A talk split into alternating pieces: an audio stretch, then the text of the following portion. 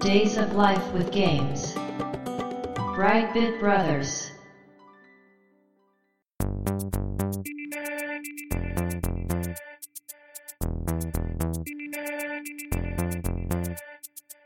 どうも、1P 川崎です。どうも、2P 長谷川です。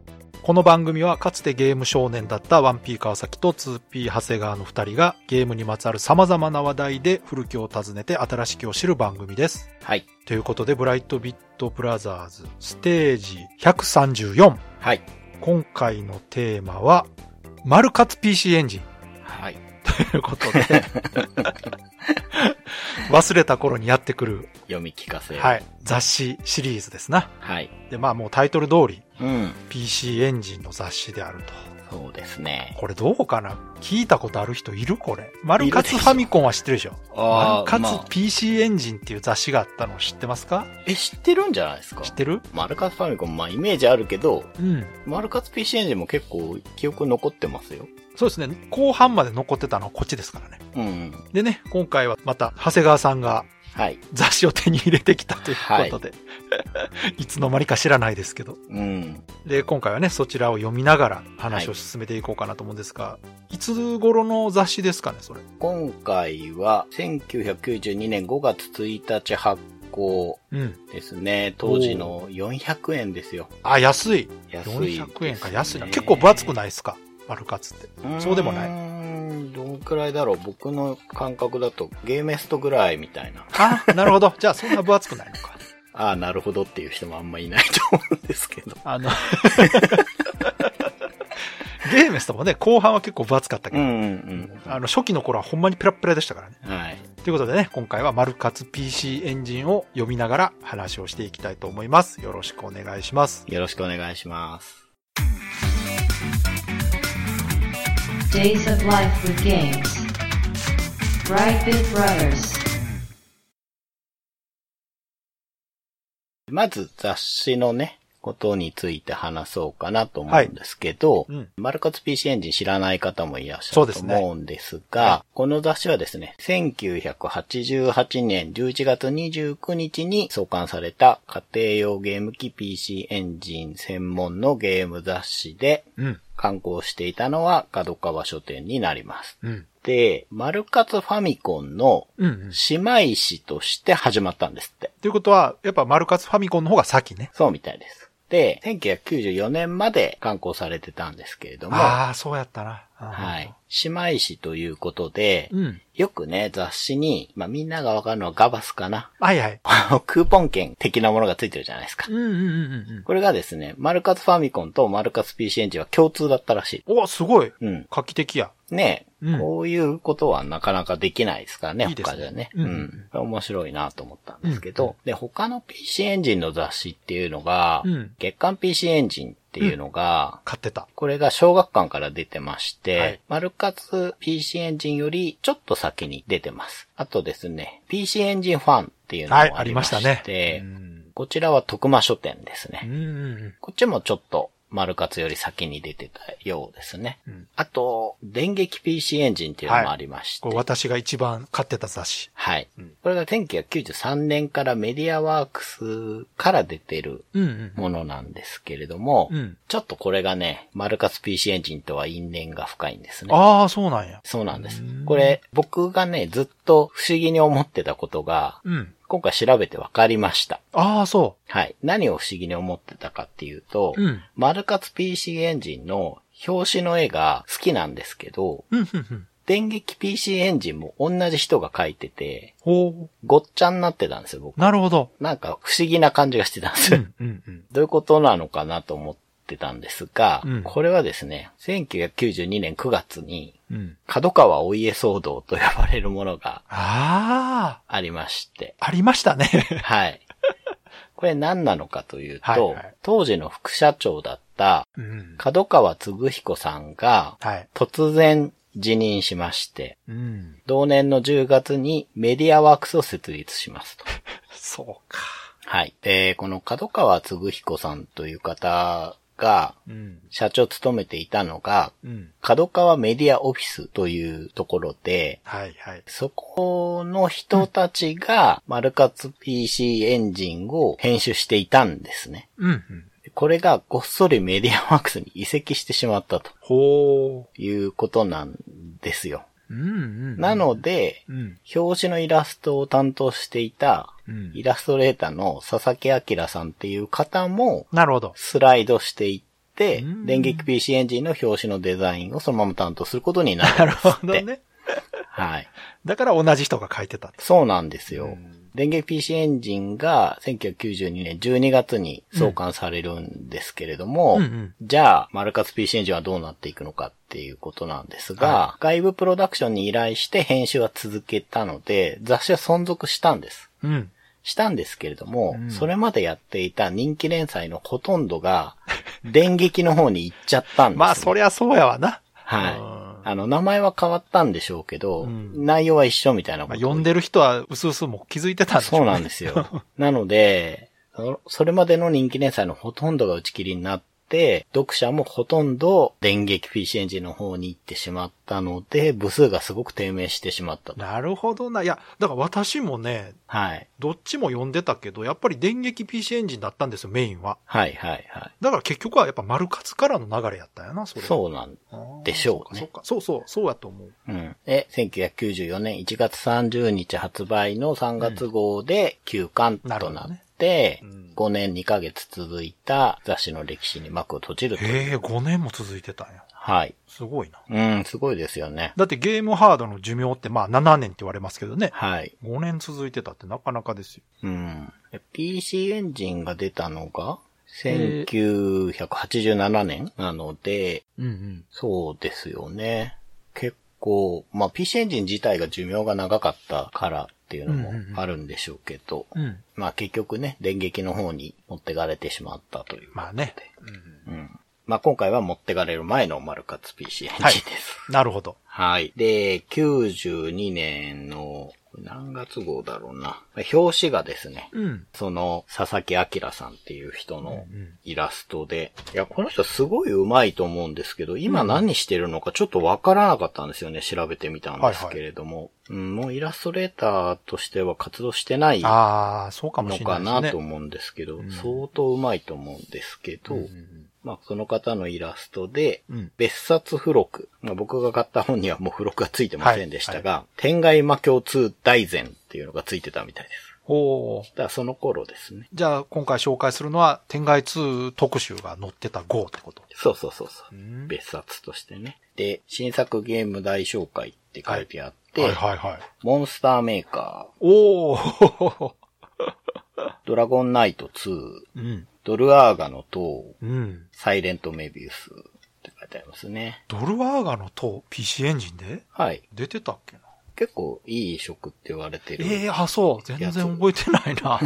えードルワーガ PC エンジン版うんうんうん。そうか、なんか覚えてないな、あんまり。あと、新連載2本立て、読者参加 RPG、女神スタジアムって書いてあるんですけど、はい。これがすごい人気になったらしいんですよね。うへえ。ん。これ、川崎さん知ってますかねなんか、こう雑誌でうん。読者がこう、はがきとかで投稿して、はい。みんなで作っていくみたいな企画ってあへっえ。たんです。蓬莱学園とか、あ知ってる聞いたことある。あれが多分その手のやつで、あ、僕そうなはのやったことなかったんですけど、はいはいはい。ちょっと敷居が高くて、どうもそういうのやってたみたいで、なるほどね。はい。あと、東京ダンジョンっていう、これは小説ですかね。サイバーノベルって書いてあるので。うんまあ、これが始まるおう号らしいですよ。で、これね 結構ね、うん手頃価格だったんですけど、うんあの、その分雑誌が下手ってまして。あ、結構ボロボロなんや。そうそうそう。ページがめくりづらいんですけど。うーん。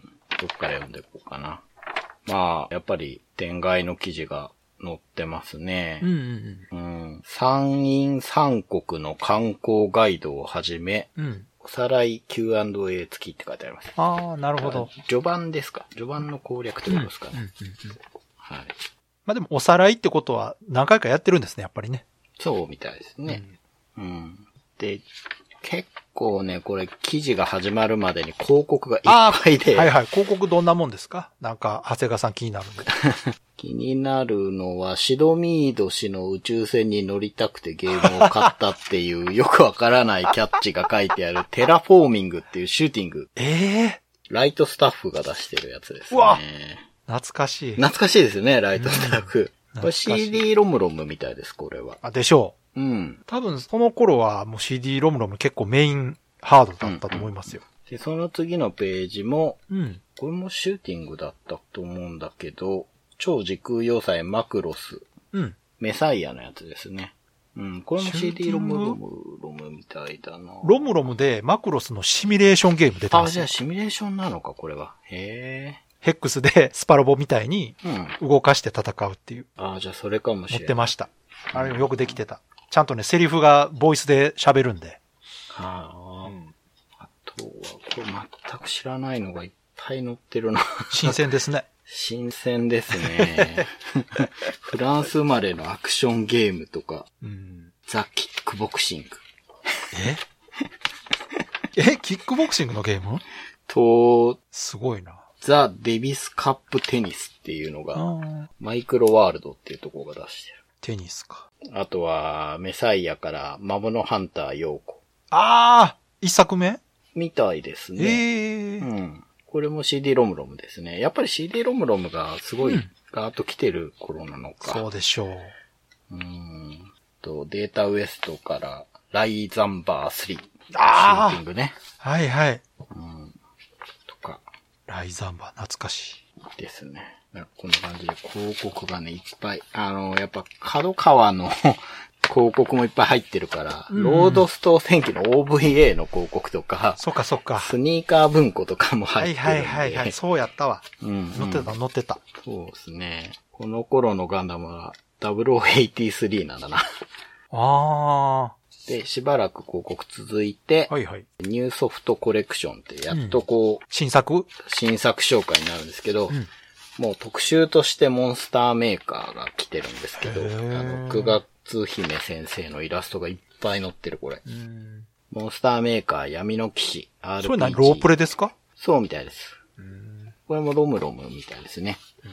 うん。モンスターメーカーはね、私、アナログの方も全然触れてなかったんですよね。ああ、僕デジタルもはカードゲームはちょっとやりましたね。だからわかんないんですよ。大人になってから、うん。そういえばあったなと思って。案外展開してたんですよね。いやー、すごい人気ありますよ、やっぱうり。ん。やっぱロムロムだから声優さんついてますよ。ああ、そうかそう か。さすが。主人公が東間由美さん。おおカニもだって原恵里子さん、富永美奈さん、金井美香さん。もう人気女性声優ばっかりじゃない ですか。そうそう、男性も堀川亮さんとかね。っていうのが載ってて、うんうんハドソンの特集ページがやっぱりありますよ。メーカー特集ってことですかハドソンの新作をうんいっぺんに集めたページすみたごいいなな、のさ すがが。出てて。さすがですよ。うん。一番大きく載ってるのが、うん。 1992年夏、またあの興奮が帰ってくるっていうことで、ソルジャーブレイド、あシューティングであ、すねス。ターソルジャーシリーズね。はい。んそうですよね。毎年出してたんですよね、この頃ってなんかねう。んうんうんうん。うん。で、あと、PC 電人。ああ、はいはい。でこれは PC シリーズね。多分ね、うん。出なかったゲームだと思う あそうものが載ってるんですけど、そうか。 RPC 原人っていう、PC 原人のうん。ロープレが載ってますよ、これ。こんなん出てないと思う。なんかでもタイトルは聞き覚えあるな。うん。PC 原人がこれまたとっても愉快な RPG になって登場。おーこれ普通にやりたいんですけど、出てんのかな 結構ゲーム画面できてますよ。ねじゃあ出てるんじゃないですかえー本当に ヒューカードってことになってるけど。ああ、そうん。あとは、パワーリーグ5かなこれは。う。うんまあ、野球ですね。真夏の定番で自分で言っちゃってますけど。あ、やっぱ RPC 原人は幻のソフトですね。ああ、そうなんだ。はい。残念。これ面白そうです、画面。すごく。多分あれじゃないですか。ハドソンがちょっと傾き出してた頃じゃ そうないかか。もしれない。ちそんなことないか。PC エンジンの頃まだバリバリやってた頃かそなう。か。じゃあなんか、ちょっと絞っちゃったのかなラインを。まあ、ロープレって作るの大変ですからうね。ん。で、えー他のタイトルが、うん。ドラゴンナイト2、はいはい。可愛さ余ってエッジ100倍、RPG って書いてあそりうまか、す。そうか。そうね。そっち系もね、抑えてましたからね、PC。そうです。ね。うん。うん。そうですね。青少年期待の 3DRPG って書いてある。ねえ今みたいにね、変な規制ない頃ですから。うんうんうん。レーティングないですからね。確かに。うん。これもロムロムなのか。まあそうだよな。あとは、チキチキボーイズですね。これ出てんのかなアクション。あと、ボナンザブラザーズって書いてあるけど、え PC エンジンでボナンザって出てんの移植みたいですよ。嘘や。うんんそれも出なかったやつちゃいますそれ。そうかもしれないですね。これ出てないかもしれない。ロムロムみたいですよ。や二人同時も OK って書いてある。出てるぞ。あ、出てる。出てるへー。出してるんだ、セガ。出てる PC エンジンで。スーパー CD ロムロムボナンザブラザーズ。あるんですね。知らなかった。まあ、そっか、ファンタジーゾーンが出てるぐらいやもんな。まあ、確かに確かに。そうですね。うん。ってことは、これ結構な移植度高かったんじゃないこれ。そうじゃないですかね。ロムロで出しムだっもうたほらぼ。完全移植でしょ、こんうなん。ん。メガドラよりへーいいかもしれない、もしかしたら。うん。うん。あとは、まあやっぱりハドソンがいっぱい乗ってて、高橋名人の新冒険島。これ出てんのかなあとは、ロードランナー2、はい。桃太郎伝説外伝。これ外伝出てますね。うんうんうん。あと、ドラえもんのび太のドラビアンナイト、あー、あったな。ボンバーマン92、どっち断平。ハドソンやっぱすごいですね。そんなに作ってたんや。 あと、カプコンワールド、ハテナの大冒険です、ね。あったあったあった。これ面白いですよね。うんうん。なんか、カプコンのクイズゲームって、うん案外外さないというか、そう なんか面白いんですよね。結構ね、あの、クイズゲーム作ってるんですよね、カプコンって。ね、そうそうそう。んしかもクオリティ高い。そう、なんか面白いんですよね。はい。で、やっぱ期待の新作なんだと思います。すごいページが裂かれてるのが、ファン待望の人気ゲーム移植決定、ドルアーガの塔。へー。 9カードで4メガって書いてありますね。じゃあこっちも完全移植なんかな、多分。うーうん。ん。いや、全然私覚えてないですね。ナムコのゲームチェックしてたんですけどね。でも見た目的には全然違うような気がする。なんか良くなってる気がする。あ、もうグラフィック書き換えてるってこと書き換えてると思います。ギルってこんなに投資に高かったっ けそれあれじゃないリターンオブイスターじゃないのいや、違いますね。今を去ること10年前、その斬新なシステムとストーリーで大ヒットしたドルアーガの塔が PC エンジンに移植されるぞ。あ、じゃあ移植なんや。うん。あれじゃないアーケード版はやっぱそういう感じだったんじゃないですかね。ファミコン版がちょっとああ、そうなんですかね。省略されてたってことなんかうな。んオリジナルをもとに PC エンジンならではのアレンジを加え、より楽しくパワフルになっているよ。オールドファン、まだ知らない人も要チェックの一作だった。あ、じゃあ、もう別もんなんや。うん。え、ちょっとやってみたいな、そうなると。うん。いね。や、なんか面白そ初期のやつは本当にこう、ヒントなしの謎を解くだけのゲームだったんですけど。う。うん。そうか。いや、そのやっぱヒントなしが問題だったんじゃないですか、ね。いやそらそうでしょあのーそらそうですって。イシターのお告げっていうのがあって、うん。その回の宝箱を出現させるのに必要なヒントを各フロアのプレイ前にイシターが教えてくれるのだ。当たり前やん。そらそうやわ。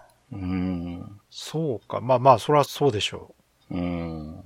はいはい。なんかね、他にもスペシャルアイテムとか、ギルのステータスパラメーター画面とかあるから、なるほど。こういじられてますね、もうこれは。全然別物ですね、じゃあ。うん、うん。なんかね、ちょっと調べたら、はい。生みの親の遠藤さんが作ってるんですよ、これ。ああ、そうなんですね。で、遠藤さんが、はい。これが僕の理想形に最も近いドルアガの塔だって言ってるらしくて、なるほど、 なるほど。 大幅リメイクしてるって。あだからもしかしたら、元々のアーケードの、あのうん不自然なのは、あ、はい。やりたいことができてない結果なのかもしれないですね。そうですね。うん。うん。えー気になる。これちょっと遊んでみたいな。じゃあ、ちょっと探してみたらいいんじゃないですか。ヒューカードだったらね、結構遊びやすいから。やいや、まあ遊びやすいけど、高いんじゃないこれ。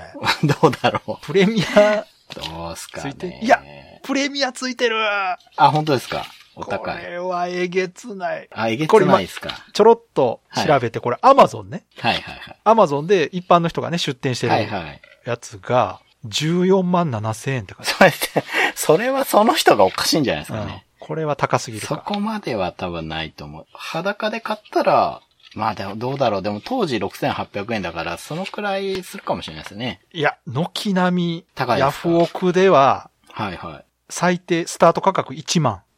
あ、じゃあ、もう単純に評価も高いんですよ、きっと。 うんあとない、数ないと思いますよ。うんこれ数私見たことないです、ほとんど。 え、これ、ヤフオク、現在入札中のやつが、20万いってますよ。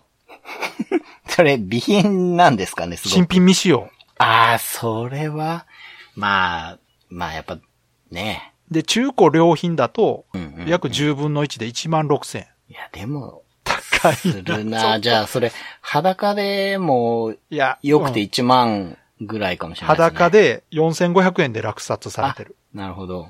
まあ当時よりは安いかな、くらい。だから4000円から6000円の間ぐらいかな。うーん。これは、なかなかですね。まあやっぱり、やっぱナムコだし、ドルアーガってことですね。っていうそか、れはねこういうのをアーカイブで出してよ。そうそう、そこ、 そこ。です よね。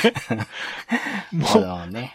オリジナルのドルアガはいいから、そう、わかる。こっちを出して。ドルアーガコレクションとか、そうそう、あ、それいいですね。あれがあるじゃないですか。何でしたっけ名前覚えてないけど。うん。アドベンチャーになるじゃないですか、後半。ドルアーガの。ブルークリ、んあブルークリスタルはいはいどうでしたっけはいはい、なってました。んかしたね。ああいうのも全部ひっくるめたやつをね、出してほしいいいでですすよね。うんイシターも全部入れてね。そうそうそうう。んそしたら買う。本当ですよねう。ん。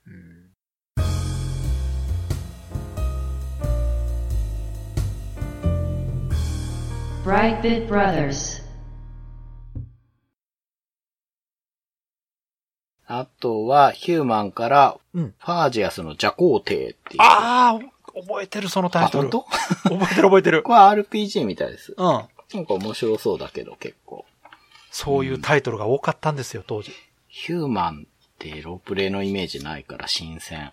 や、ヒューマンはでもね、PC エンジンでは結構メインメーカーでしたよ。あ、そうなんですね。ファイプロとかねいや。もう新鮮。そういう話が。 そうそうそあとは、対等から達人。う。うん。あと、全く知らないメーカーなんですけど、うんレーザーソフトっていうところから、おうコズミックファンタジー3。それですよ、コズミックファンタジー今度出るんですよ。ああ、なんか言ってましたね。うんそうだそうだ、言ってた言ってた。そうそうこれ出るのか。今度出るんですよ。へえ。あの、一応、PC エンジンでのオリジナルロールプレイングゲームシリーズとしては4作ぐらい出てますからね。おーコズミックファンタジー。へえ。私、1とかやってますよ。うーん。まあちょっとお世辞にもよくできてるとは言い難いなるほどね。内容でしたけれども。 はいはい、はい。はあとは、天元からマーブルマットネスとおかお、ねマ。ーブルマットネスどうやって遊ぶんやろ、 あ、確かに。パッドで遊ぶんかな確かにそうだな。あれトラックボールだからこそ生きてるんですけど、なるこほれど。ヒューカードですよ、これ。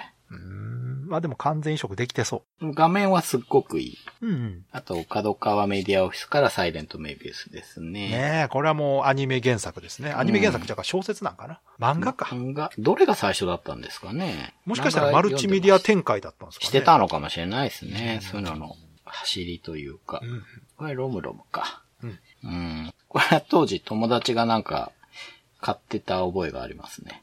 あとは、ナグザットからスプリガンマーク2。これシュあーあ、ティン出グたで。すね。名作シューティング。これは人気高いですよね。これはあの、ドラマチックシューティングというね、はいはい。名前で売られてて、うん。もうシューティング画面流れながらセリフを喋るっていう演出が入るってめっちゃかっこいいゲームです。うん。これ僕でも聞いたことあるん。でしょう。うん。これいいですよ。スプリガンマーク2はめちゃくちゃかっこいい。持ってました多分持ってた。多多。分。あ、ロムロムか。ユーカードだったら。いやいや、だかまあらでも、高いんだろうその辺喋るやつはロムロムですよ、 大体。な。そうですね。あとは全然知らないけど、うんもうメーカー知らないものな。マイクロワールドだかかららある意味スラそイムのワールドとか PC エンジン独自のメーカー、サードパーティーってのがあったんですね、ちゃんとうね。ん。ココナッツジャパンって知ってあまっすた。知ってる知ってる。あ、 知ってる。知って。る。カラーウォーズっていうのが、聞いたことある立体オセロ。だから結構オリジナリティあるタイトルあったんですよ。移植作もね、イメージ強いですけど、うんうんうん、うん結。構オリジナルのものもあったんですね。確かにそうですね。うんこうやって見てるとそんな感じしそまうすそうね。そうそううんで、カラーページが一旦終わって、モノクロで最初に言った、その、読者参加 RPG メガネスタジアムっていうのの説明がいっぱい。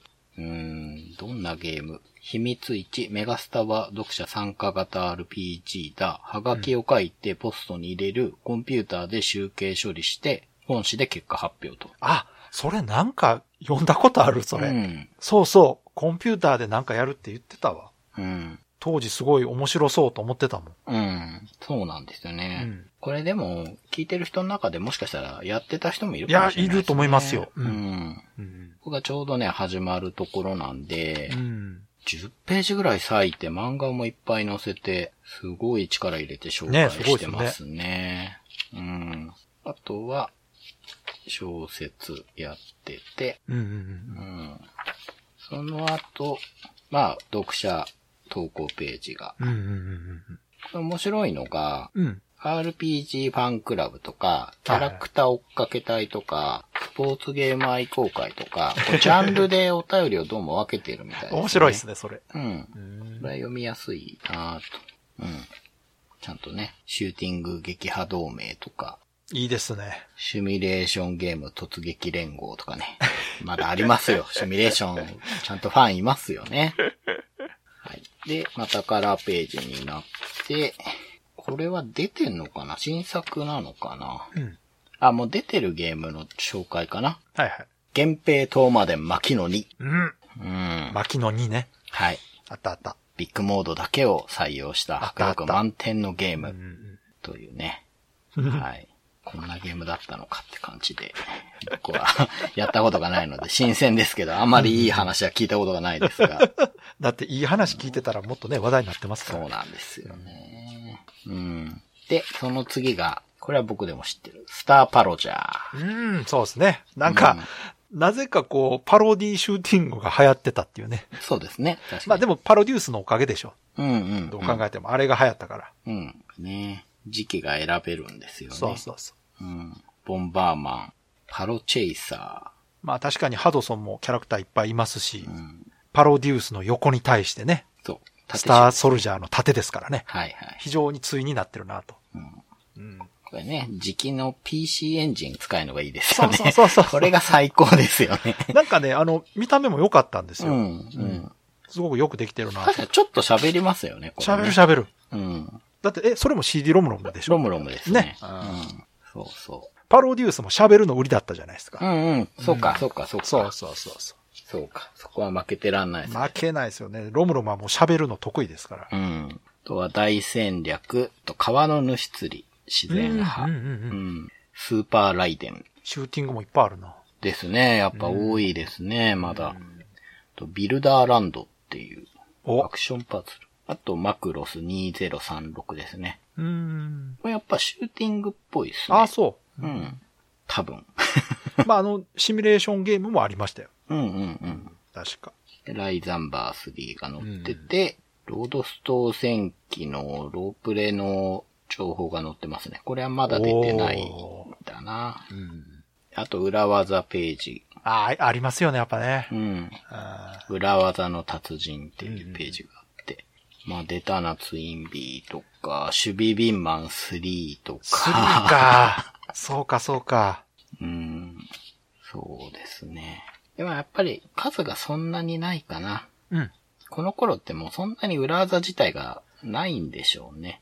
そうですね。ああの、そもそも、裏技ってもともとバグが多かったじゃないですか。はいはいはい。で、バグがまあだいぶ減ってきたっていうのもあるし、うん。あんまりこうね、仕込みの裏技っていうのももう入ってるゲームがだいぶ減ってた頃じゃないですそかうでね。すよね。ううんん。あれあくまでもね、開発者のお遊び的なんで入ってるものが多かったですから。そういうものとか、あと、なんかデバッグ用に作ったモードがねそうそうそうそう、うん生き残ってたりとか。そう。だから本来ならダメなんですけど、それがこう遊びとして使えたから話題になったんですけど、うん。まあ、この頃のゲームはね、そういう意味では製品としてのクオリティが高くなってたっていうのと、はい。あとはそういう遊びをしてる余裕がなくなってきた頃なんじゃないですかねうん。そうでしょうね。対。策主義というかね、うん、うん。結構お金かけて、時間かけて作られるゲームが増えてきてた頃ですから、うん。特にロムロムなんかは結構大変だったんじゃないですかね、作るの。でしょうね。そうですよね。で、攻略ページは、はいパロデュースだ。神話からお笑いへの攻略やってますけど、こううんパロデュースだって、ヒューカードで8メガなんだ。すごいな。。す ごいですよね。すごいすごい。うんもう限界までいってるんじゃないか、これ。で、あとは、そうですね、発売前人気ソフトベスト10っていうのがあります。お、いいじゃないでこすれか。楽しいやつ。うんうんうん1位が、ロードストー戦記。ほー、人気あるな、やっぱ。うん。角川ですしね。前回2位からトップに上がってまうす。ん、そっか。 2位が、イース、これ4かな4ですね、多分。はい。うん。 3位がサイレントメビウス。うん。 4位がモンスターメーカへー。5位がスターパロチャー。6位がドラゴンナイト2。7位が源平島まで牧野にー。。ああ、じゃあもうほとんど、 もう人気あるのは特集されてるってことですね。うん。8位がコズミックファンタジー3。そうか。 9位がスプリガンマーク2で、10位がドルアーガの塔。へえ。ねうん。なんかこう、今ほどこうたくさんゲームが出てるって感じじゃないから、ちょっと余裕を感じますね。 うん 確かに。めちゃくちゃいっぱいある中から選んでるっていうよりは、全体の数がそんな、やっぱ PC エンジン多くなかったと思うから。そうですね。発売中人気ソフトベスト10のお、方それもいいじゃないはで、すか。うん。 1位がイース12。ああ、まだ入ってんのこれぶっちぎりです。 ?91 年ですよ、だって。 2位にうん。倍以上差つ けさて。すがまあ、しゃあないわな。はい。しゃあないわ。でも2位がですね、うん。ドラゴンスレイヤー英雄伝説あですね。あ、へえ。うん。で、3位がスーパー桃太郎電鉄2で、うん。 4位がパロディウスだ。うん。 5位が F1 サーカス91。ええ F1 サーカスって人気あったんですね。そうですね。いや、で、日てか、没天外入ってないんや。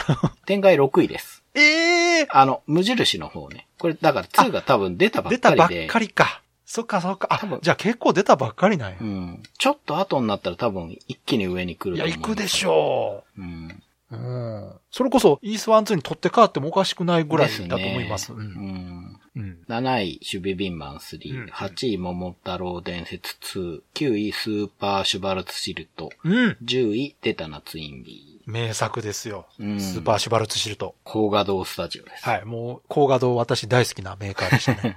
ねうん。え。うん。まあやっぱ天外2が出るちょっと前だから、そうか。出た後がちょっと見てみたくなりますね、これね。いや、すごかったと思うけどなう。ん、多分ね。うん。やっぱイース1、2は本当に PC エンジンユーザーにとってはすごく人気まがああ、るんですね。もう、殿堂入りでしょうね。うん。おそらくは。はいもうあの、ファミ通でいうとこのマッチポジションだと思います よ。はいはい。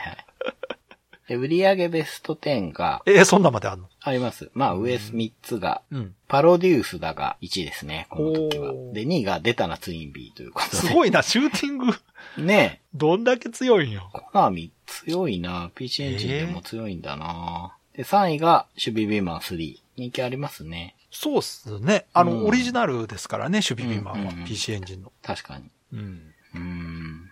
お、8位に僕がちょっと気になってるゲートオブサンダーがあるな。ああ、はいはい。はい。ゲートオブサンダーもあの、好きな人は好きですよ。うすごいん。うん。ですね。ああ、でもなんか これ面白いな。なんかディスカウント情報っていうのが載ってて、何あの、 まあ、例えばね、うん。今言ってた守備ビーマン3ですけど、はい。割引率1.7割引で今流通してるよとか、赤裸々やな。そうなんですよ。こんなん許されんのかな。一番割り引かれてんのが未来少年コナンだ。3.4割引き。コナン、ああ、悪かなかったけど、うゲん。ームとしてはちょっと弱かったかな。ですよね。ちょっとね、時期的にも結構前のアニメになっちゃってるはずだから。あの、アニメの再現は高かったんですよ。うん、ゲームとしてはいまいちだったんですけうん。いや、すごいな、これ。ど。面白いですね。うん。秋葉原情報らしいですよ。なるほど。 お店の人にじゃあ聞いてんねんな、ちょっそうみたいですね。うーん。と。面白いな、それ。駅に近い方が高いぞって書いてある。 こんなこと言っちゃダメだよ。いや、面白いな。いいいですねなんかねえうん。時代ですよね。時代で。すね。今はなかなかそういうことできへんし、情報としても成り立たないですよ。雑誌でうんうんうんうん。確かに。やるにはそう遅すぎる。そうそううん。もう。ん。うそれ読んでいったとこでもう古いでしょ。ねえそうですよね。うん。うん。で、月刊アーケードっていうページがあって、うんうんちょうど AOU 賞があったみたいで、あはい。92年の AOU 賞は、うん。アミューズメントエキスポっていうやつなんですけど、はいそうですね AOU っていうのはね。業務用のね、ゲーム機ばっかり集めたゲームショーみたいな感じですね。はい。ナムコが、うん。ファイナルアップ3ですね。うん。あと、スティールガンナー2。うん。対等が、ウォリアーブレード。これ覚えてる人いるかなおーおーおーカプコンが、スト2のダッシュですね。もうカプコンが無双してる時、うん。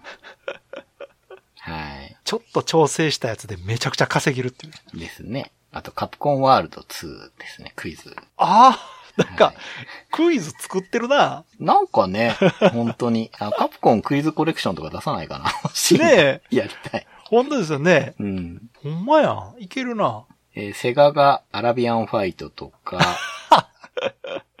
これ AS1 っていうすごいドーム型のうん。 8人乗りシミュレーターマシンっていうのを出してますね。どういうことあ、筐体ってことうん、でっかい筐体。うん。たな、あの、ナムコもギャラクシアン3って言ってね、はい8人でやるやつ出やっしまたしりたけしど。てましたね。うんこの頃ってそうですよね。あれすごかったんですよ。うん。ドーム上のね、スクリーンに映し出してみんなでこう、スターウォーズみたいにうん。映っていう。あれほんと、今こそ今やるべきちゃうかな、あれ。ね、本当そう。本当に。えなぜかデータイーストが載ってて。 ダークシール2。これ僕がすごく今やりたいゲームの一つ。あと、結構人気のウルフファングと、はいはい。これめちゃくちゃやりたいガンボールっていうゲームがあってですね。はいはいはこれね、見たことないんですよ、僕、実物。ほうほうほう。うん。これ、海外だとこれ移植されてるらしいんですけどあ、国内だとなくて。そうなんや。うん。これすごい気になるですね。あと、まあ、他のメーカーもいろいろ、うん。 SNK がうん。クイズ、名探偵、ネオジオを出してますああ、もう絶対出せないやつね。 はいはい。もう絶対出せないやつ。うん。はい、ですね。えー、そうか、92年でしたっけ92年。うんああと、コナミがヘクシオン出してます。これお、昔パズルゲームの回で、そうですよ。僕が名前そうそうそうそう。思い出せないって言ってたうん、ヘクシオンですね。 92年はなんか、でもまだ平和やな。うん94年ぐらいがいろいろとこう盛り上がってた頃なんかな。そうですね。プレステも出てね。うんうん。アーケードもコンシューマーももうほんまに爆発するぐらい盛り上がってた時ですから。うん。すごいなねえで、その次のページに、こうんう、移植してほしいゲームのランキングみたいおーっぱあなるのなが。。読者参加してるな。これね、1位がやっぱスト2ですね。あーそっか、で、2位が何だと思いますこれ PC エンジンで出せないやつ。あ、マリオ。ドラゴンクエストです。 あーあ、そうや、それ見たわ。これメガドライブの時もこ れいやありましそたれね。で覚えてる。私、雑誌見て、はいいや、はい無理やろって思いなが ら。でもほら、ユーザーの生の声っぽいじゃないですか。ですよねそ。うユーザーってメーカーの垣根とか知らんから、うんうんうんうん。ねなんで PC エンジンでドラクエ出えへんやろって思いますようね。ん。で、3位がファイナルファンタジーですからね。 いやー、素直やな素直ですね。いや、いいと思う。うん。だってうん、確かに、その、スクエアとエニックスは PC エンジンでゲーム出してないですもんね。ああ、そもそもでしょうそね。のドラクエ動向じゃなくてう。んうん、イメージがない。ううんんサードパーティーとして参入してないから。うん。でもね、結局、スト2は叶うから、ああそうか出てますよね。そうね。確かね。出てる。だってストリートファイターが最初にローンチで出てるから。そう だった。うん、出ますよ。ただ、うんスーファミの方でさっき出たから、あれがめっちゃ売れて。そうですね。うん、そうそうそう。ねえ、まあ、やっぱり移植してほしいってなるともうね。いや、でも、その、ドラクエ FF が遊びたいと言ってるとこにね、うん天外魔境2がバンと来たわけですよう。ん、うん。これが PC エンジンのロープレだって。うん。プレイ時間80時間っていう ね。ドラクエ FF が束になっても叶わないプレイ時間だったっていう。そうですよね。そうか。出る前だからね。そうっす。出たらみんそうなっす喜ぶ。。そうっす。うん、まあ、ただ、その、世界観としてね、うんやっぱ剣と魔法を遊びたい人は、まあね。天外魔境はちょっと違ったなと思うんですけど。うんうん。で、新作ソフト、おどくみチャートっていう、まあ、いわゆるクロスレビューのページがやっぱありますね。はいはいうはん。まあ、新作で名前出したい。うん。ゲームがね、点数つけて。てるんですか点数ですね、多うん分10点満点で、数字で表現じゃなくてうん、赤丸を何個ついてるかみたいなあのあ、で。 なるほど。うん10点満点やのに点数じゃない。そうそう。フォゴットンワールドが、ああ、えありー、ましたね。懐かしい。 8887。高いな、これ。高いな高い、高いです、高いです。高いうん。スターパロジャーがうん、 8999高高いい。うん。ですね。まあそ、うか。あんまり新作がないから。うん。あとは、プレゼントのところがあって、うんゲーム業界ニュースみたいのがあっおて、なんすかそのゲーム業界ニュース。なんかね、業界というかこう、各メーカーの広報の人かなんかが、少し。しコラムページみたいなの持ってるというか、うんうんうん。ナムコ、天元、ビクター、NEC アベニューあたりの人がなんか喋ってますね。う。うんん。はい。それで最後に、はい。タイムスケジュールって言って、今後出るあソあ、フトのね。一覧、もうめっちゃ見てましたよ、そこ。うん、うん、何出んねやろうって言って。うん、すごいチェックしてました。うん。あの、出て、うんまあ終わりですね。はい。うん、まあ、あの、多分ね、広告がかなり多いと思うんですよ。うん、うん、やっぱりね。うん、で、特に丸活系というか、角川だと、さっき言ったみたいに本とかね、はい。出版物の宣伝も結構多くて、うん、だから広告は結構多めかな。まあ、一時のファミ通に比べたら全然少ないと思いますけど。そうですね。うん。ゲーメストもね、後期ってめちゃくちゃ広告多かったですから多ね。かった、多かったう。んうん、まあ、あれもね、我々からすると、ゲームの広告は情報としては貴重でしたかうん、ら、まあ、嫌ではなかったんですが、うん、うん、うん。うん。広告の内容にもよりますけど。そうですね。やっぱりでも、角川だなっていう感じが今になって見返すとうんうんう、んすごくありますね。そうですね。うん。私も当時そんなに意識はしてなかったけど、やっぱりこう、ロードストとかサイレントメビウスなんていうのはう、んすごくこう、角川がマルチメディア展開してるなっていうはい。感じでしたね、やっぱり。うん。その、漫画もね、うんいくつか載ってて、うんまあ以前、別の本の話かなんかで、うん。名前が出たあの、ムッシュゴリグリ鈴木ドヤコペッティの優雅な生活っていう、 白大野先生の漫はいは画い言ってましたね、そっうていうのが、まあ連載されてたみたいで、この号は、ちょっと別のね、白大野先生のあー漫そうな画んやが一応載ってましたけうどん、あと、ロードストのファリスの聖女っていう山田明宏さんの漫画が、ああ。僕は単行本で持ってたんですけど、はいはいどうも丸活でやったらしくて、なるほど。うん、だから、グループ SNE の人も色濃く絡んでますね、これ。そうみたいですね。やっぱりこうんの頃のそういうゲーム関係にはやはり名前出てきますよね。あのうん冒険企画局とかもね、はいはい。やっぱり絡んできますから、その TRPG とか書籍とか関係なくこうゲームっていうね、はい。広いくくりの中では今でもね、あるメーカーですから、はい。昔からこう老舗というかうん活躍されてたんだなと思いますよね。うんやっぱね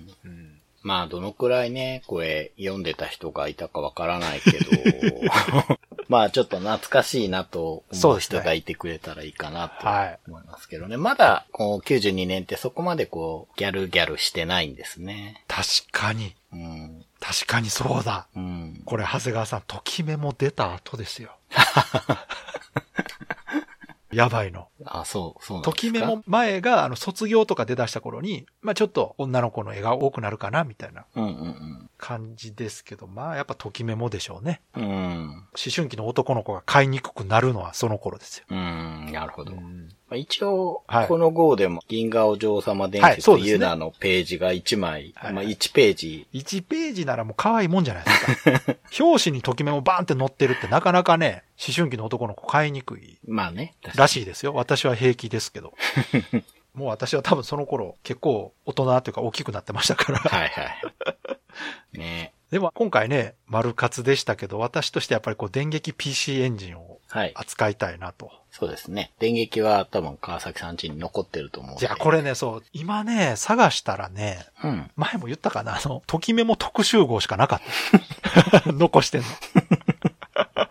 いっぱい残してたんですけど、多分ね、もう引っ越しの時に処分してるんちゃうかな。うん。雑誌ね、いっぱい置いてたんですよ、ゲーメストとかも。はい。実は。はい。でももう、もうええか、つって、うんうんいる号ね、うん。うんうん。だけ。ちょっと置いて、今思えばそれが中古で売れると思えば残しときゃよかったな。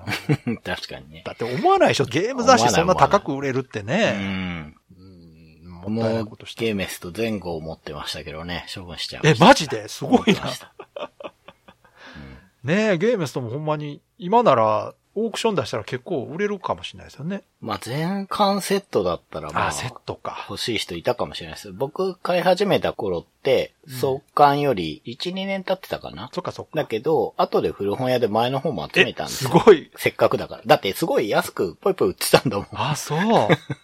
ええうん。確かにね。まあ、今思えばって話ですけどね。そうですね。まあ、だからこそ価値があんねんな。うん。そうそう。 Days of Life with Games. Brightbit Brothers. では、そろそろエンディングなんですけども、はい。長谷川さんのレトロゲームプレイレポートの方、今回はありますので、はい。では続きをお願いします。 はい。店長クラウツ諸葛孔明伝なので、ね、三国志お詳しい方は、 なんか知ってる話を聞かされるみたいなことで知らない人には。は何のこっちゃわからないですうから。ん、そうなんですよね。慶州でですね、はい、はい、はい。 霊領、慶陽、武領、調査って城を、まあ落としまして。はい。で、調査ってとこに、甲冑がいるんですね。うん、うん。ちょっとおじいちゃんの将軍で、弓の名手と言われてる人なんですけど、まあ、甲冑仲間にしまして。はい。まあ僕、甲冑すごい好きなので、やっね、た長ーと谷思川さん好っきて、ですよね。はい好きそうやなと思ったけ仲間にしまして。ど。うん。そしたらですね、慶陽っていう城を任せてた呂布が、まあ、案の定裏切りまして、はい、はい。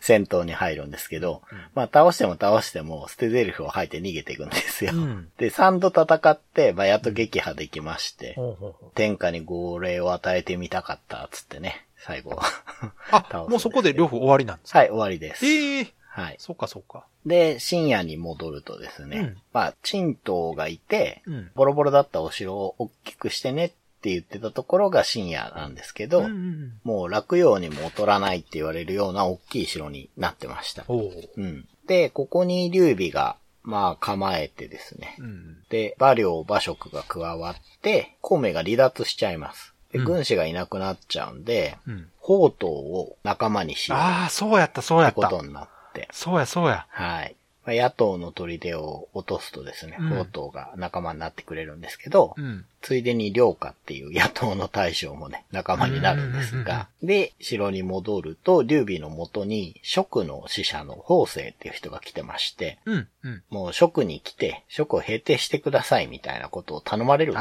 すよ。はい、はい、はい。ただ、劉将って人が治めてるんですけど、同じ劉姓だから、まあそんな義に反することはできないよって言うんだけど、はいはいまあ行ってみましょうってことで、孔明もいなくてうん、関羽も抜けて、趙雲もいない状態で5人で編成していくってこああ。とになりましたね。うんうんうん。だから、宝刀を軍師にして、張飛、関平、義援、甲冑か。うんの5人で職に渡ったっていうとこまでですね。なるほどう。ん。まあ、かなりざーっとかいつまんで話しましたいけや、もうど。本当にね、三国志知らない人には何のこっちゃわからないですよ ね。人名と土地の名前ばっか出てきて。ゲームの説明に聞こえないですもんね。確かにね。 まあゲームとしてはね、正直変わりはなく、なるほどねやってるんはいはいですよ、あねくまでも本当にこう、三国志っていう元をう。うん。なぞっていってるって感じですもんね。そうです。うん。で、少しずつ、計略って、いわゆる魔法みたいのはいはがい増えるというか、うんこう、グレードアップしてったりね。うん。うん。新しい武器がちょこちょこって手に入ったりはするんですけど。なるほど。まあ、基本的にはもう、どっか行って、城を攻め落として、うんどっか行って攻め落としてっていうのを繰り返してる感じですね。なるほどうん。甲冑がですね、うん。 2回攻撃なんですよ。弓矢の武将っていうのは2回攻撃してくれるんで。ええ素早いんや、じゃあ。うん。これはちょっと楽しいですね。いや、でもなんかね、前回次で終わりそうかなみたいな話してましたけど、うん。まだもうちょっと続きそうですね。そうですね。甲冑仲間になったってことは、うん多分馬長もなるんですよ。いや、そりゃそうでしょ。そこまでは行くとは思うんですよね。ってことはやっぱりね、三国志おなじみのやっぱ食がどうにかなるとこで終わるんかな、うん、そんな気がしますね。ねはいうん。わ、かりました。では、いつもの告知お願いします。はい。ブライトビットブラザーズでは番組に対するご意見ご感想、あなたのゲームの思い出やゲームにまつわるエピソードなどお便りお待ちしています。ホームページ右側のメールフォームや番組のツイッターアカウントへの DM などでお送りください。ツイートの場合は、ハッシュタグ BB ブロス。BB がアルファベットでブロスがカタカナをつけていただけると見つけやすくて助かります。よかったら番組ツイッターアカウントフォローしてください。よろしくお願いします。よろしくお願いします。ということで、今回は、マルカツ PC エンジンでした。はい。雑誌シリーズね。まだあと何冊かね、ありますから、うんうん。またやっていきたいと思うんですが、はい。長谷川さんがいつも中古で買ってきてくれて、それ読んでる感じですけど、うん。意外と中古で値段しますよね。そうなんですよね。なんか変に付加価値ついてるんですね。うん。私正直昔のゲーム雑誌なんてうん。売れるんかいなと思ったんですけど、うんうんうん。売り値見てる限りだと、ブックオフで漫画の単行本売るより高く売れそうな気しますね。うん。そうですね。ねえ。いや、まあ、だから電撃 PC エンジンとか中古であったら買おうかなと思ったけど高そうやな。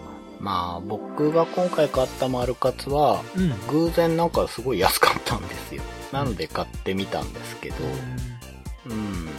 うん。まあ今までね、買ったのもそんな感じで、たまに安いのが出てくるんですよね。なんでか。まあ、は本ですから、その、痛み具合とか、うんうんあとは発行部数が多いやつとか、い。うん。だからファミ通なんかは多分そんな高くないんでしょうね、やっぱね。あー、そうですねね。昔のとはいえ、ファミ通は、そういうか、あの、希少価値としてはないんでしょうねう。ん。部数多いからね。そうですね。あとは、中に載ってるうん。漫画だったりうん、小説だったりが、単行本化してなかったりすると欲しい人ってのはいるのかなと思うんですよ。すごい。マニアックですけど、確かにそれはそうかも。うん、ここでしか読めないっていうのは結構ありそうなんで。でもそのゲームソフトみたいにコンプリートするっていう感じではないですよねまあそういう人もいるとは思うけど、すごい少ないと思いますね。そうですよねさすがに。まあ今あの日本橋とか行くとゲーム攻略本とかがめちゃくちゃ高騰しててうん。あ、攻略本はね。攻略本すごいですねあれね、うん。正直ねそのゲームソフトさえ手に入れれば攻略なんてネット見たらいくらでも載ってるわと思ったんですけど、はいはやっぱりその攻略本というものの価値なんですかねあれはうーんやっぱ当時を懐かしむアイテムとしてはすごく強いんじゃないですかその気持ちは僕もわかりまいすけやどまあ気持ちはわかるけど実際としてそのなんであんなにこう価値が上がってるのかなと、まあ、欲しい人がいるからだとは思うんですけど、はなぜじゃあ欲しいかっていうとその攻略情報が純粋に欲しいっていうことじゃないってことですよねいそうですねそうですねそれはネットでまあ言うたら無料で見られるもんですからねもうむしろ今なら動画で見た方がねそうそうわかりやすかったりするからうんだからそうじゃないんですよね多分ね、ないですねやっぱり物として欲しいんでしまあ、中古ショップ自体がそういうもので溢れてますからねょうねやっぱり、まあ、実際に動いてるのが見たいとかならね動画だけでもいいわけですからうんはわざわざその本物が欲しいっていうのはやっぱりいうん付加価値を感じてるからっていうことですよね、いやー懐かしいけどやっぱこうね実際手に取って見るっていうのが楽しいんやろなやっぱな、うんうんうんうんまたね雑誌シリーズは何回かできるはずなんではいまたやりましょはいうでは今回も最後まで聞いていただいてありがとうございましたありがとうございました